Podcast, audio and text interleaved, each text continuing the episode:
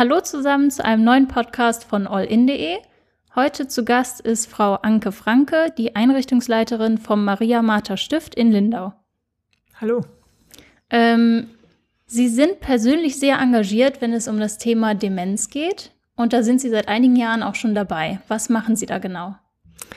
Also ich leite ein Alten- und Pflegeheim in Lindau und äh, wir haben eben viel mit dementen Bewohnern zu tun. Es sind etwa 70 Prozent unserer Bewohner weisen eine Demenz auf. Und ja, das ist einfach eine Herausforderung, ähm, die sich, glaube ich, der oder die Gesellschaft sich stellen muss.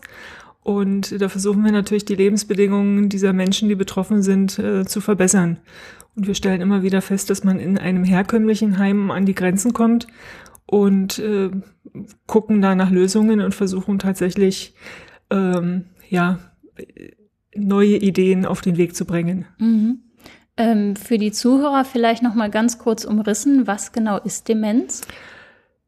Ja, es ist eigentlich eine Erkrankung des Gehirns. Ähm, da werden bestimmte Gehirnregionen bauen sich halt ab. Ähm, ich würde sagen, es ist normale Alterserscheinung ähm, oder Alterserscheinung dass ähm, Menschen ihr Kurzzeitgedächtnis verlieren. Das heißt also, wenn sie ihnen etwas erzählen, ähm, dass sie es Stunde später nicht mehr wissen, dass sie sich nicht mehr orientieren können, sowohl zeitlich als auch räumlich.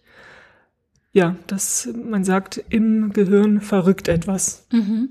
Und wie leben demenzkranke Menschen hier in Deutschland? Was haben die für Möglichkeiten? Ähm, also ich muss erstmal sagen, dass ich glaube, dass die, die betroffen sind, wenn sie eine Demenz äh, entwickeln, dann ist es für sie persönlich sehr schlimm, weil sie merken, irgendwas stimmt nicht mit mir. Sie haben Wortfindungsstörungen, finden Sachen nicht mehr, die sie irgendwo hingelegt haben, sind ständig am Suchen und merken, irgendwas passt mit mir nicht. Ähm, wenn die Demenz weiter fortschreitet, dann ist oft ein Leben zu Hause im normalen Umfeld nicht mehr möglich und äh, sie werden dann in ein Heim oft eingewiesen oder von den Angehörigen eben ins Heim gebracht, mhm. weil ja das Leben zu Hause nicht mehr möglich ist, weil sie eben ihren Tag nicht mehr äh, selbst gestalten können und ja einiges durcheinander bringen, auf die Straße laufen im Nachthemd und solche Geschichten halt. Mhm. Und das ist natürlich auch für die Angehörigen sehr schwierig und zu Hause nicht machbar. Genau. Und deshalb kommen viele Demenzkranke später in ein Heim. Ja. Genau. Also und ja, klar, weil der Hilfebedarf insgesamt halt größer wird. Mhm. Sie sind dann eben nicht mehr in der Lage, äh, einkaufen zu gehen oder sich ein Mittagessen zuzubereiten. Das heißt also, der Unterstützungsbedarf steigt halt mit zunehmender Demenz, ganz klar. Und das war auch ein Grund, warum Sie sich gedacht haben, das muss verändert werden.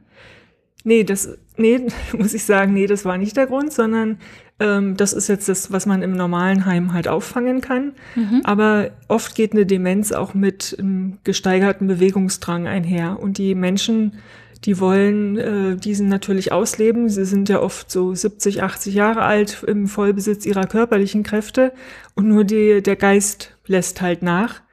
Und ähm, in herkömmlichen Heimen ist es so, dass sie dann eben ja, ich sag mal, eingesperrt werden, ähm, weil die Mitarbeitenden denn die Befürchtung haben, denen passiert was, wenn sie das Heim verlassen, wenn sie sich nicht mehr im Straßenverkehr auskennen, auf die Straße laufen. Ähm, da sind ja überall Gefahren. Wir hatten zum Beispiel mal eine Bewohnerin, die ist auf die Gleisanlagen gelaufen, weil sie also die Warnsignale nicht mehr erkannt hat. Und ähm, dann haben wir gemerkt, dass wir sie hier in unserer Einrichtung nicht mehr behalten können und wir mussten sie in eine geschlossene Einrichtung geben. Hm. Und das war ganz ja, aus unserer Sicht dramatisch, weil sie ist jeden Tag auf der Insel umhergelaufen, ist spazieren gegangen, hat Plätze, die sie von früher kannte, aufgesucht. Ähm, ja, und plötzlich fand sie sich da in einem ganz beengten Umfeld wieder, äh, mit vielleicht 400 Quadratmeter Garten. Und ja, dann klopft sie halt gegen die Tür und will raus und versteht nicht, warum sie nicht mehr raus darf. Und in Heimen, äh, ja, ist ja so, dass man versucht, auch die freiheitsentziehenden Maßnahmen zu reduzieren. Ähm, aber ähm, es gibt zum Beispiel, ja, dass man jetzt, ich sag mal, Plakate vor irgendwelche Ausgangstüren hängt oder Aufzugstüren, die suggerieren, es handelt sich um ein Bücherregal. Also es wird dann so 3D-mäßig wunderbar äh, gestaltet, dass ein dementer Mensch das nicht erkennt, dass es tatsächlich eine Tür ist. Mhm. Und der äh, läuft dann die ganze Zeit eben auf dem, auf dem Gang, auf der Wohngruppe umher und kommt nicht raus. Und das finde ich ist eine ganz schreckliche Vorstellung, wenn man denkt, nur weil man eben eine Demenz hat, ähm, dass man nachher im Alter tatsächlich eingesperrt wird. Und das andere Extrem ist, dass die Bewohner, die dann auf den Etagen halt umherwandern, die als unruhig beschrieben werden, ähm, die eben nicht in der Gruppe sitzen wollen, um zu basteln oder Gemüse zu schnippeln, ähm, dass die dann oft mit Medikamenten ruhig gestellt werden, weil sie natürlich die Gruppe sprengen und dort für Aufregung sorgen oder sagen, ich will raus, ich will zu meiner Mutter, ich will, ähm, ja, ich muss zum Bahnhof, ich brauche eine Fahrkarte. Also es sind so mhm. Äußerungen, die kommen. Und äh, weil man da eben keine Antwort drauf hat und in dieser Hilflosigkeit, ähm, ja, lässt man sich dann halt vom Arzt entsprechende Medikamente verschreiben und die Leute werden sediert und werden definitiv ruhig gestellt. Mhm. Und eine neue Möglichkeit wäre, Demenzkranke in einem sogenannten Demenzdorf unterzubringen. Ja. Also, Würde das da dann anders laufen? Ja, klar. Also das Wort Demenzdorf mag ich persönlich nicht. Mhm. Ähm, wir planen ein Projekt, das nennt sich Hergensweiler Heimelig. Äh, das heißt also, auf einem riesigen geschützten Gelände von 30.000 Quadratmetern äh, wollen wir Wohngruppen schaffen, also auch in ganz kleinen Einheiten die Bewohner unterbringen. Weil wenn man es jetzt mit dem herkömmlichen Heim vergleicht, da gibt's halt oder leben zusammen oft 15 bis 20 Bewohner auf einem Bereich. Da haben sie ein höheres Stresspotenzial, weil ja, ja viele Menschen machen mehr Geräusche, äh, die ähm, ja sind einfach die Umwelteinflüsse, die da ganz anders sind. Ähm, und ein dementer Mensch kann das nicht unbedingt verarbeiten und äh, reagiert oft auch mit Aggression, weil er eben nicht mehr weiß, was das alles ist. Mhm. Und deswegen versuchen wir dort sehr familiäre Bedingungen zu schaffen. Das heißt also, die Menschen sollen dort in kleinen Gruppen A8 Bewohner zusammenleben, in kleinen Häusern, die eben auf diesem großen Gelände ähm, ja angeordnet sind. Und zwischen diesen einzelnen Häusern soll ganz, ganz viel Platz sein. Und diese Flächen so stellen wir uns das vor, sollen ganz unterschiedlich gestaltet sein, so dass wenn man sich auf diesem Gelände bewegt, man immer wieder den Eindruck hat, da ist etwas Neues. Also mhm. das heißt nicht die ganze Fläche auf einen Blick überschaubar sein, sondern es immer wieder neue Reize, neue, ähm, ja, neue Eindrücke, die man sammeln kann. Und natürlich wollen wir auch versuchen, von der Dorfgemeinschaft so einige Sachen zu integrieren, also dass das Dorf belebt wird, ähm, dass man also Kontaktpunkte schafft zwischen der Dorfgemeinschaft und dieser Wohngemeinschaft äh, dort in dem Ort. Mhm. Und das funktioniert dann unter anderem damit, dass die äh, Pfleger mit auf dem Gelände wohnen oder zum Beispiel Geschäfte oder Cafés mit eingerichtet werden? Also die Pfleger wohnen da nicht auf dem Gelände, die kommen ganz ah. normal äh, zur Arbeit, so wie überall halt auch. Mhm. Ähm, aber es ist angedacht, dass, oder das ist meine Wunschvorstellung, dass wir es schaffen, dort einen Kindergarten zu integrieren. Dann würden ja die Eltern, die morgens ihre Kinder in die Einrichtung bringen, ähm, ja schon dort noch für Leben sorgen. Man holt die Kinder ab. Es soll einen Streichelzoo geben, weil wir auch hier in unserem Maria-Martha-Stift sehen, wenn es Ausflüge äh, gibt, die zu irgendeinem Tierpark führen, weil ich große Freude die Bewohner haben und wie Kinder auf Tiere reagieren, ist ja auch ganz klar. Also es hat jeder schon beobachtet. Ähm, das soll also für Leben sorgen. Dann wollen wir gucken, dass Einrichtungen dort integriert werden, ähm, von denen eben auch das Dorf profitieren kann. Also im Detail haben wir das jetzt noch nicht geplant, aber es wären halt so Möglichkeiten, Friseur, eine Physiotherapiepraxis, ähm, sowas, das also in einem normalen Dorf vorhanden sein muss. Und da sind wir dann mit der Gemeinde auch im Gespräch, was die brauchen und wovon sie profitieren könnten. Mhm. Und bei diesem Dorf, sage ich mal, ähm, das hört sich so ein bisschen an, als wäre es ganz abgeschottet, aber es soll ja nicht eine Art Exklusion stattfinden. Nee, deswegen sage ich ja, abgeschottet, das wollen wir nicht. Also mhm. wir wollen versuchen, tatsächlich das Leben in dieses Dorf äh, zu holen. Und ähm, also wir haben das in Holland gesehen. Äh, das ist ja unser Vorbild, das äh, De Hochewijk, das europäische Vorzeigeprojekt. die haben zum Beispiel einen, einen Gasthof oder ein Gast, eine Gaststätte dort mit einer Bar. Ähm, die bieten Mittagstisch an für die ähm, Gewerbetreibenden, die da in der Umgebung da ihre Firmen haben. Und da konnte man tatsächlich nicht unterscheiden, wer war jetzt Bewohner und wer war äh, jemand von draußen. Und so ähnlich stellen wir uns das auch vor. Das heißt, mhm. ein Gasthaus äh, und an der Strecke, es ist so eine beliebte Bikerstrecke, dass die halt dort anhalten. Dann hat man einen fantastischen Blick äh, in die Berge, auf den Fender. Ähm, ja, so wollen wir das eben beleben, dass also in diesem Dorf das äh, normale Leben stattfindet. Mhm. Und wenn Sie sagen, ja, so abgeschottet, da stelle ich mir also da einfach mal die Gegenfrage, was ist dann ein normales Heim?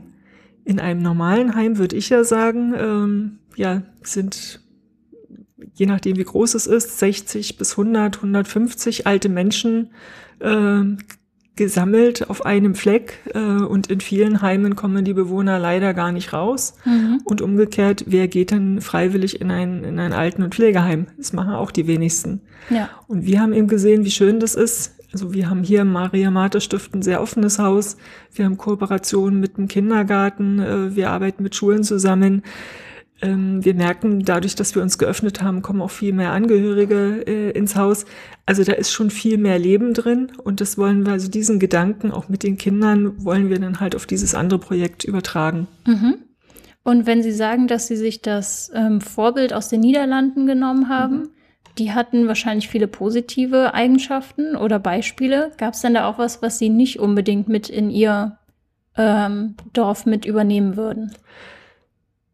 Nee, also das hat uns wirklich überzeugt. Wir waren da mittlerweile drei oder viermal mit mehreren Mitarbeitern von uns auch und ähm, ohne sie zu beeinflussen. Also die Pflegedienstleitung und ich waren zuerst da. Wir kamen total begeistert zurück und ähm, haben uns das danach dann auch angeguckt und uns ist eigentlich nichts aufgefallen, wo man sagt, nee, das gefällt uns jetzt äh, nicht. Das Einzige, was wir eben nicht hatten, sie hatten keinen Kindergarten und da bemühen wir uns eben drum, weil wir eben sehen hier in unserer Einrichtung, wie schön das ist, wenn alt und jung zusammenkommen, dass sie voneinander profitieren können mhm. und dass auch die Kinder ähm, ja mit alten Menschen, die ja gewisse Defizite zum Teil aufweisen, ganz normal umgehen können und dass die Alten in die Gesellschaft gehören, das ist, glaube ich, ein Wert, den man auch der Jugend heutzutage vermitteln kann.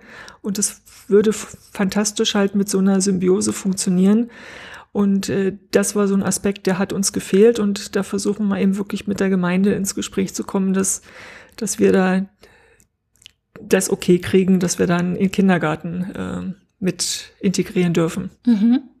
Ähm, ganz so einfach wie in den Niederlanden ist es in Deutschland ja leider nicht. Mhm. Ähm, es geht da zum einen um die Möglichkeit, überhaupt sowas zu bezahlen. Ja. Also in den Niederlanden ist es, meine ich, so, dass es für einen Monat 5000 Euro kostet und da wird es auch noch von den Krankenkassen übernommen. Mhm. Das wird in Deutschland so wahrscheinlich nicht möglich sein, oder?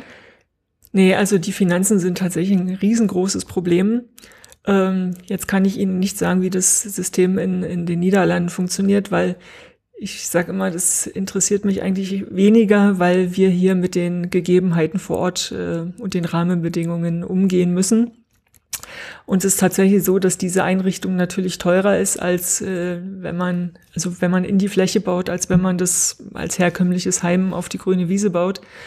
Und da sind wir jetzt schon seit Jahren mit der Politik, auch mit den Kostenträgern im Gespräch, um diesen, ja, diese Innovation oder das, was wir denken, was eine gute Lösung wäre, äh, umzusetzen und dass dort Fördermittel ähm, frei zur Verfügung gestellt werden, also frei gemacht werden, Töpfe, das ist tatsächlich wahnsinnig, wahnsinnig schwierig. Und dann auch diese behördlichen Auflagen sind sehr, sehr hoch. Das heißt also, da gibt's noch einige Gespräche, die zu führen sind. Aber wir sind da jetzt, glaube ich, auf einem guten Weg oder sind auch einen Schritt vorangekommen. Im Januar werden wir uns in München mit den Kostenträgern und auch mit Mitarbeitenden vom Ministerium treffen, um dann hoffentlich gemeinsam einige Hürden nehmen zu können. Und mhm. das Gute ist, dass wir ähm, ja Fürsprache auch aus der Politik ähm, haben.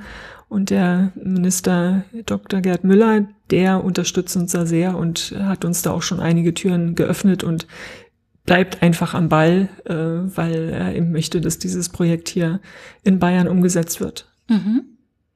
Ähm, vielleicht mal ein ganz anderes Thema. Wenn am Ende dieses Dorf zustande kommt, wer entscheidet dann, welche demenzkranke Person daran leben darf und welche nicht? Und wie entscheidet man sowas überhaupt? Äh, da wird es einfach erstmal darum gehen, Voraussetzung ist, dass es eine Demenz äh, vorhanden ist. Und natürlich versuchen wir schon, dass die, ähm, dass wir für die Bewohner da sind oder für die Menschen da sind, die eben diese Weglauftendenz haben, ähm, die eben wirklich davon noch profitieren können. Weil wir haben ja auch demente Menschen bei uns, die sind glücklich, die sitzen da, wie gesagt, in der Gruppe und äh, mit denen beschäftigt man sich und die sind da zufrieden und fühlen sich sehr, sehr gut aufgehoben. Und es sind gerade eben die, die, die einen starken Bewegungsdrang haben, die wollen wir da hauptsächlich ansprechen. Mhm. Aber wir werden jetzt, ja, ich weiß es jetzt noch gar nicht, also wenn man jetzt, es gibt ja nur Pflegegrade und oder sagen wir mal, eine Demenz, die muss halt bescheinigt sein und sie, ihnen wird niemand bescheinigen Demenz mit Weglauftendenz, sondern das werden die Angehörigen erzählen und mhm. ähm, das ist eben unser Augenmerk, dass wir eben gucken, dass wir dort für Entlastung auch sorgen in den in den Heimen, die es ja gibt. Die werden ja dann auch froh sein, wenn sie dort äh, mhm. die Bewohner äh, dorthin schicken können, weil das Personal in den Heimen ja, wie es eingangs sagte, ist er damit sehr, sehr gefordert, wenn da plötzlich jemand die Gruppe sprengt und immer wieder rauslaufen will und sie müssen ihm immer wieder hinterherlaufen, um ihn, um ihn davon abzuhalten, dass er das Haus verlässt. Das äh, übt er bei den Bewohnern, äh, Quatsch, bei den Mitarbeitern ja auch äh, Stress aus. Mhm. Die haben halt Angst, in meiner Schicht passiert irgendwas. Und ich glaube auch, dass, dass wenn diese Einrichtung nachher kommt ähm, und wenn diese, wenn wir dort für diese spezielle Klientel ähm, ausgestattet sind. Und wenn die zu uns kommt, dass dann in den Heimen vielleicht sogar der Krankenstand ähm, etwas sinkt, weil ich glaube, dass viele Mitarbeitende auch ähm, überfordert sind oder sehr belastet sind, Stress verspüren, ähm, weil diese Einrichtungen für diese Klientel eigentlich nicht äh, gemacht ist, weil sie einfach enge Räumlichkeiten haben, weil die Gruppengrößen zu groß sind und das diesen die, das, was ja die Gruppe so unruhig macht, das, das wirkt sich ja natürlich auch auf die Mitarbeitenden aus. Und wenn mhm. die sich gestresst fühlen und kein Ventil haben, keine Lösungsmöglichkeiten und das tagtäglich erleben, ähm, dann glaube ich schon auch, dass dort der eine oder andere halt ähm, einfach Burnout erleidet und äh, zum Arzt geht und das kann man dann vielleicht dadurch auch vermeiden oder auch für dieses Problem könnte unser Hergensweiler Heimlich eben eine Lösung darstellen. Mhm. Man hört ja auch immer wieder, dass Pflegekräfte ziemlich viele Patienten ähm, betreuen. Genau, betreuen mhm. müssen. Würde das dann in dem Hergensweiler, Hergensweiler Heimelig anders sein? Wie viele Pfleger kommen da so auf einen Kranken? Ähm, also es ist so, dass dann in diesem in diesen Häusern, in diesen Wohngruppen, die es dort gibt, wie sagt ja acht Personen, dass dort eben permanent eben jemand äh, vorhanden ist. Klar, sie brauchen ja für jedes Haus brauchen sie jemanden. Sie können die da nicht ganz mhm. alleine in dem Haus äh, leben lassen. Ähm, das erfordert natürlich einen höheren Personalschlüssel und das ist jetzt auch das, was es die Finanzierung so schwierig macht, weil äh, der Gesetzgeber ja Stellenschlüssel vorgibt. Der sagt eben Pflegegrad 1 haben wir den Stellenschlüssel, Pflegegrad 2, 3 den und dann haben sie eben nur ein bestimmtes äh, Budget an Personal, mit dem sie ihren Betrieb äh, umsetzen müssen. Und äh, wenn man das auf diese Häuser nimmt, dann reicht es eben tatsächlich nicht aus. Wir brauchen also definitiv etwas mehr Personal. Aber wichtig ist in dem Bereich ähm, Demenzbetreuung gar nicht mal die fachliche Pflege unbedingt. Das heißt, es müssen jetzt aus meiner Sicht nicht unbedingt alles Fachkräfte sein, sondern da geht es eben darum, dass sie eine eins zu eins Betreuung haben, dass jemand da ist, der sich kümmert, dass jemand da ist, der eben gemeinsam mit denen das Mittagessen kocht, der die Wäsche aus dem Zimmer sortiert, der mit ihnen äh, rausgeht. Äh, das sind alles keine Fachkrafttätigkeiten. Das heißt also, wir brauchen zwar mehr Köpfe, aber etwas weniger an Fachlichkeit. Mhm. Und das sind so diese Sachen, die wir mit den ähm, Mitarbeitern der Regierung noch aushandeln müssen und mit unserer Heimaufsicht, ob sie diesen Weg mitgehen können und ob sie dieser Argumentation folgen. Mhm. Und in diesem Fachgespräch mit den Kostenträgern und den Ministerien, da würde es wahrscheinlich auch darum gehen, müsste denn dafür was gesetzlich geändert werden, wenn Sie sagen, dass das in diesen Schlüsseln von der Regierung vorgegeben ist? Na, ich glaube, äh, eine Gesetzesänderung wird dafür nicht nötig sein. Aber sie müssten eben äh, das als Pilotprojekt oder als Modellprojekt zum De Modell, oh, jetzt ich, äh, verhaspel ich mich hier. Also es müsste erklärt werden, dass es ein Modellprojekt ist und dass dort eben gewisse Ausnahme äh, Tatbestände eben zugelassen werden. Es gibt ja so eine Experimentierklausel, ähm, so dass eben Neuerungen auf den Weg gebracht werden können und dass man auch mal was austesten kann. Mhm. Und dass nach fünf Jahren wird dann eben geguckt, hat sich das bewährt oder nicht, dann kann das eben verlängert werden. Und äh, unsere Hoffnung ist natürlich, dass, äh, dass alles das zutrifft, was wir uns versprechen äh, und dass man dann nachher sagt, man kann von diesen gesetzlichen Bestimmungen äh, grundsätzlich befreit werden und dass dieses Modellprojekt sich bewährt hat. Äh, und dann kann das vielleicht Schule machen, dass es auch in anderen Bundesländern solche Einrichtungen gibt. Mhm. Und dann kann es natürlich sein, dass es irgendwann mal in weiter Ferne Gesetzesänderungen geben wird. Aber wie das alles äh, vonstatten geht, da bin ich jetzt echt nicht die Expertin, sondern meins ist eben mehr die Pflege. Mhm. Okay, super. Dann danke ich Ihnen schon mal für die ganzen Infos, die Sie uns gegeben haben. Ja, gern. Und wir bleiben natürlich dran und schauen, wie es dann in Zukunft mit dem Her Hergensweiler Heimelig weitergeht. Ja, ich hoffe, dass ich da bald Positives vermelden kann. Dankeschön fürs Gespräch. Danke sehr.